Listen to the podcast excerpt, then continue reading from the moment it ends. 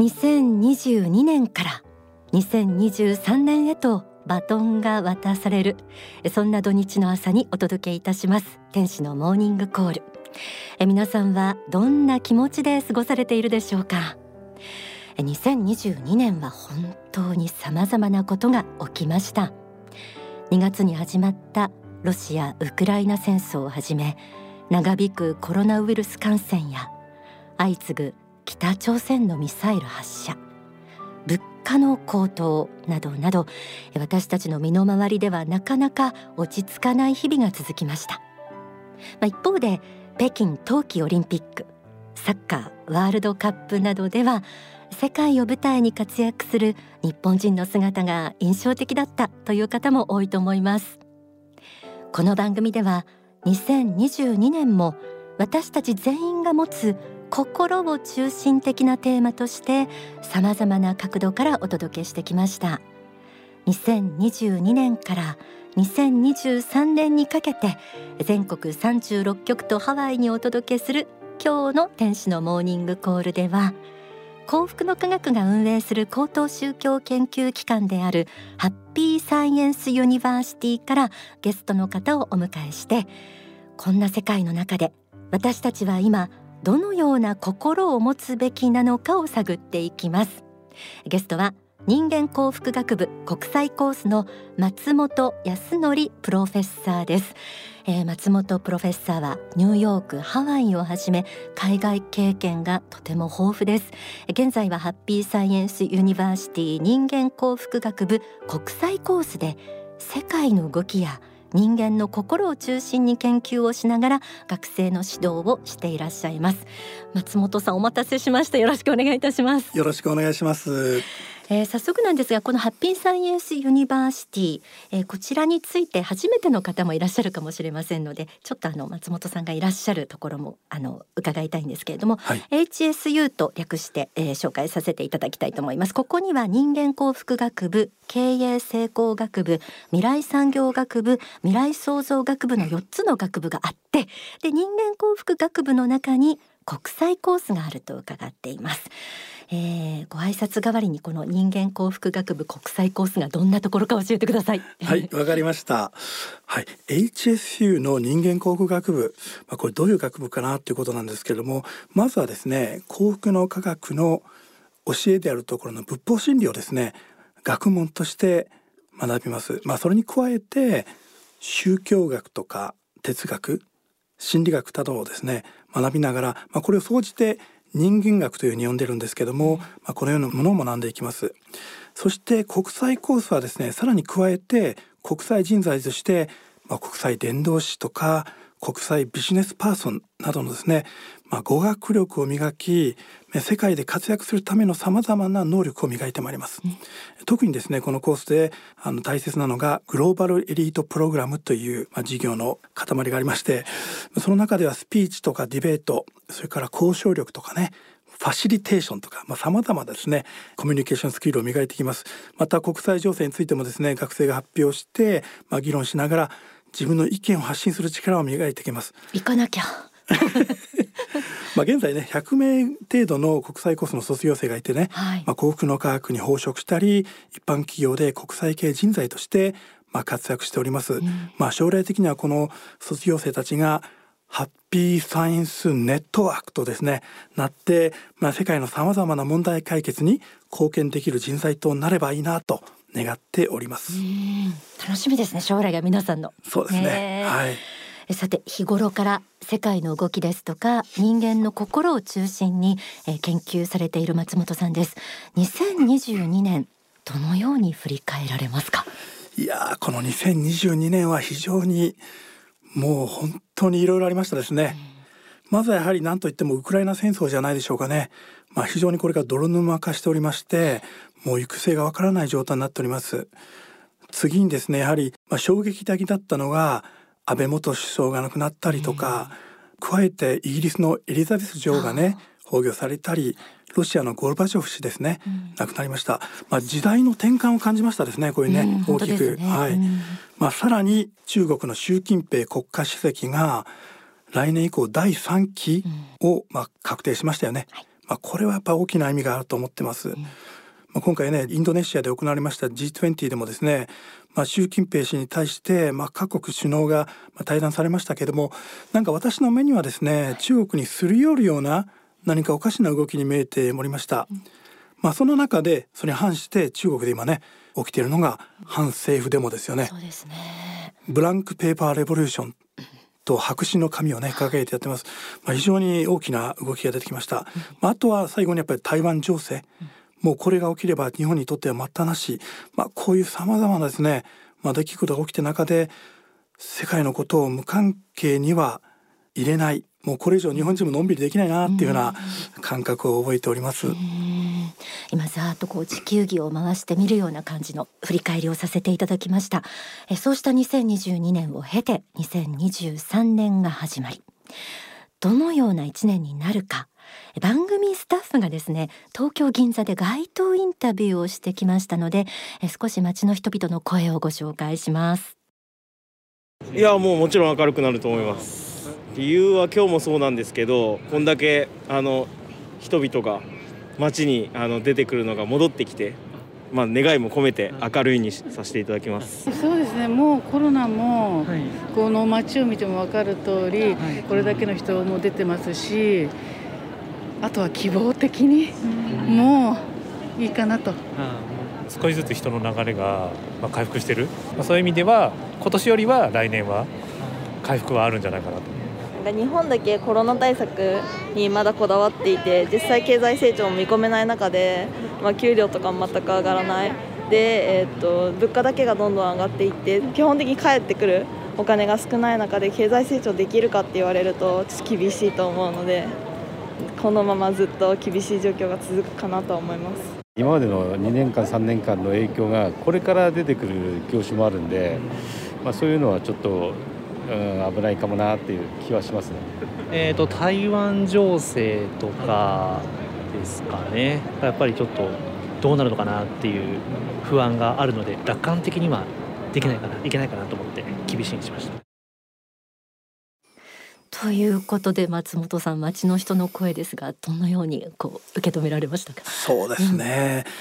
明るい一年になるといいなという希望的意見がねすごく多かったと思うんですけれども、それに水を差すことはしたくないんですけど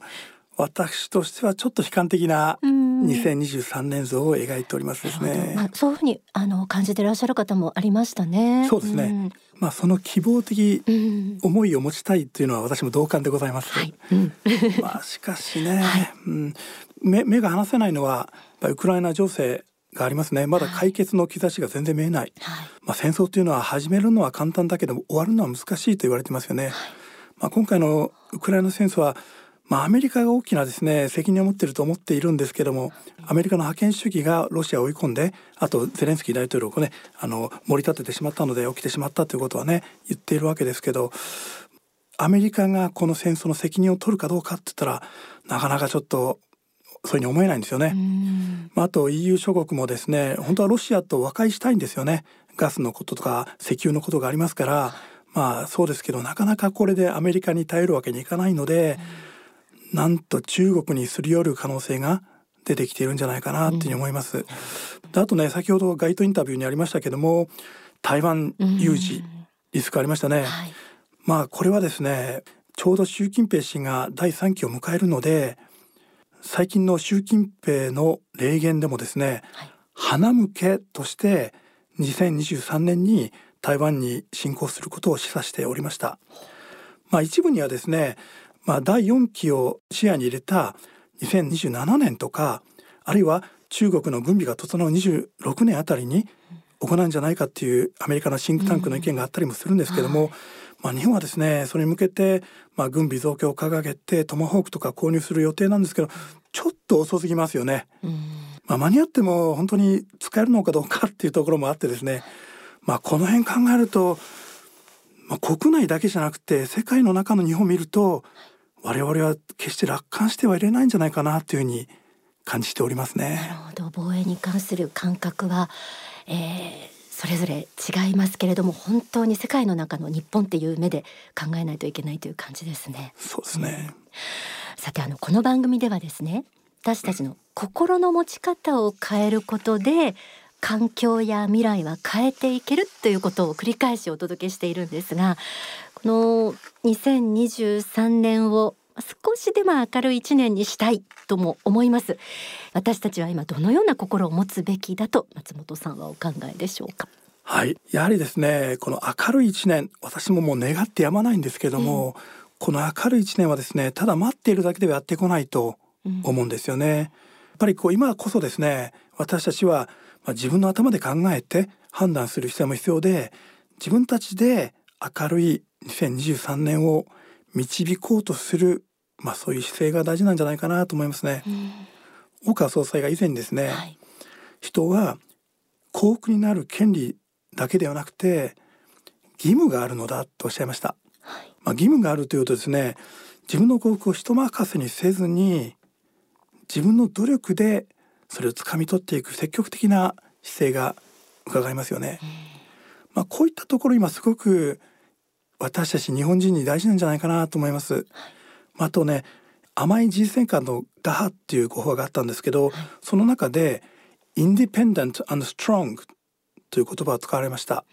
これは自立した強い心っていう意味ですけども、まあ決して私もね、日本人が立ち上がって反政府デモをするっていうことを言ってるんじゃなくてですね、空気に流されないで自分の目でしっかりと見据えて判断するということが大事かなというふうに思うんですね。その時に何を基準に判断しろというとなかなかこの混乱する世の中では分かりにくいのでだからこそ、まあ、正しい教えというものが必要で、えー、大川総裁の教えを学んでほしいなっていうのがあります。まあ、人は突き詰めれば心ですよね、まあ、魂であり心。で心の持ち方で肉体も健康にもなれば病気にもなります、うん、同じようにですね、まあ、心を変えることで日本の未来も変えていくことができると私たちは信じております。ですから国とか社会が変化するのをただ期待して待つのではなくてですね何が正しいのかどうあるべきなのかっていうのはしっかりと描いてですねその方向に自分で工夫して生きる、まあ、こういったまあ、姿勢も大事なんじゃないかな、うん、まあ、こういう自助努力みたいなこと言うとですねあんまり人気なくてですね人はやっぱりこう助けてくれるとか政府が助けてくれるとそういうのにまあ嬉しいんですけど自分の力でやりなさいって言ったら耳が痛いですよね。まあでも今こういう姿勢は大事なのかなと思います。うん、あともう一つ申し上げたいのがですね、はい、私から見てですね日本の方々というのはあまり国際情勢に関心がちょっと薄いのかなっていう印象があります。まあニュースでもあまり海外の報道が少ないのもあると思うんですけども、日本って GDP が世界3位の先進国ですよね。はい、先進国の日本人でありながら、なんとなくね、国も国民もなんかこう自分たちを過小評価しておられるに感じるんですよね。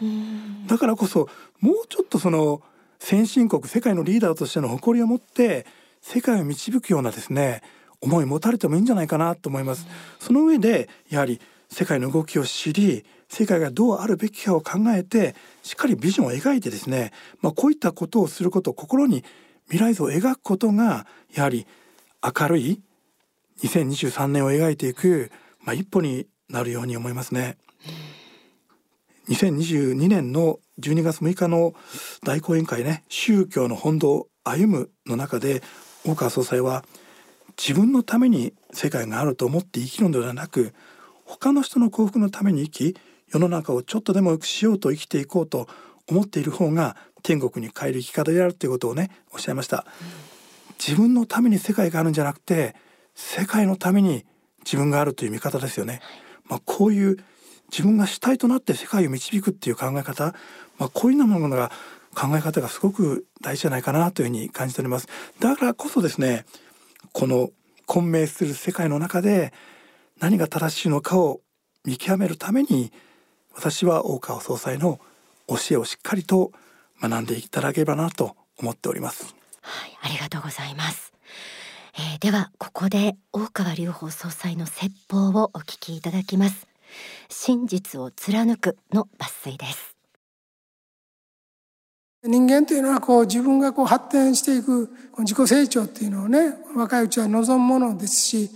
当然のことではあるんです。で動物たちもまあ一緒ですけどみんな自分が可愛いです。自分以上に可愛いものはないんですね。だから生きようとしてるし成長しようとしてるし他のもの食べてでも生き残ろうとまあするもんですけども人間もそういう傾向はあります。それは仕方がないところもあるんですがこの自己成長欲というかまあ自己発展欲といいますか偉くなりたいというかこの間の成功したいという気持ちもなかなか終わりのない欲だし国家においてもそれがなんか小さな国が大きくなりたいとか人口が増えたので大国を取りたいとか軍事力が増したのを取りたいとかまあそういうふうになってくるわけでまあ同じようなもんなんではあるけれども、うん、やはり一流どころですね人間としても一流になってきますと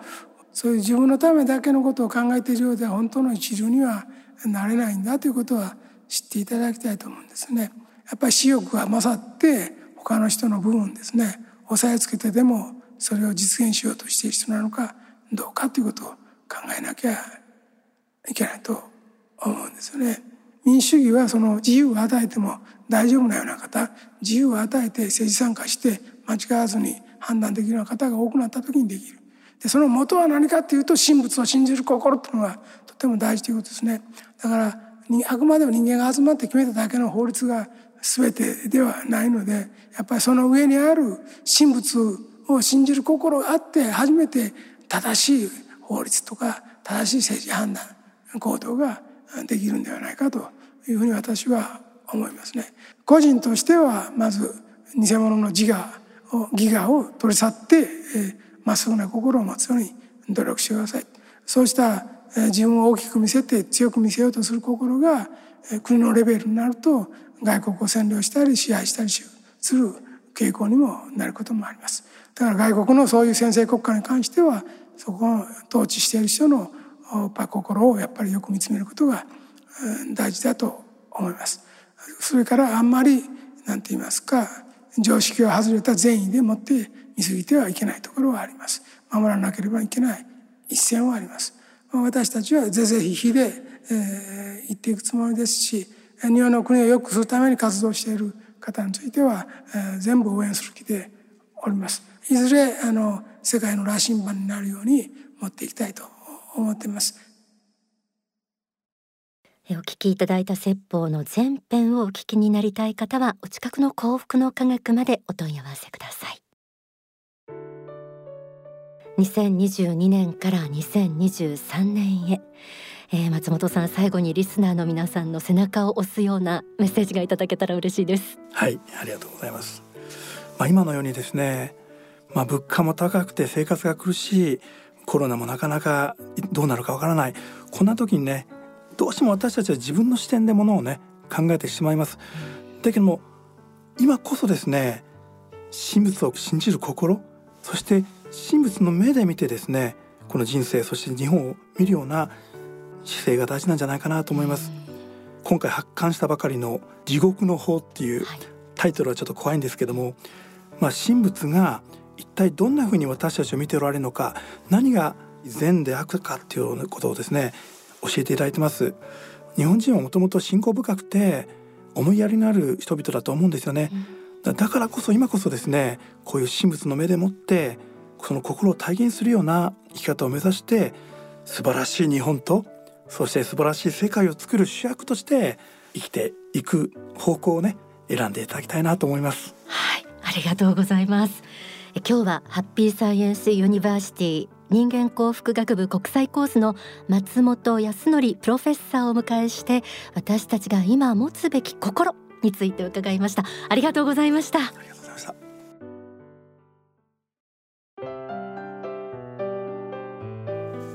天使のモーニングコール。それでは新年の幸福の科学の行事のご案内です新年大祭がございます。1月1日から3日まで全国の幸福の科学の支部や商社で新年大祭開催します。全国の商社では新年祈願として家族健康繁栄祈願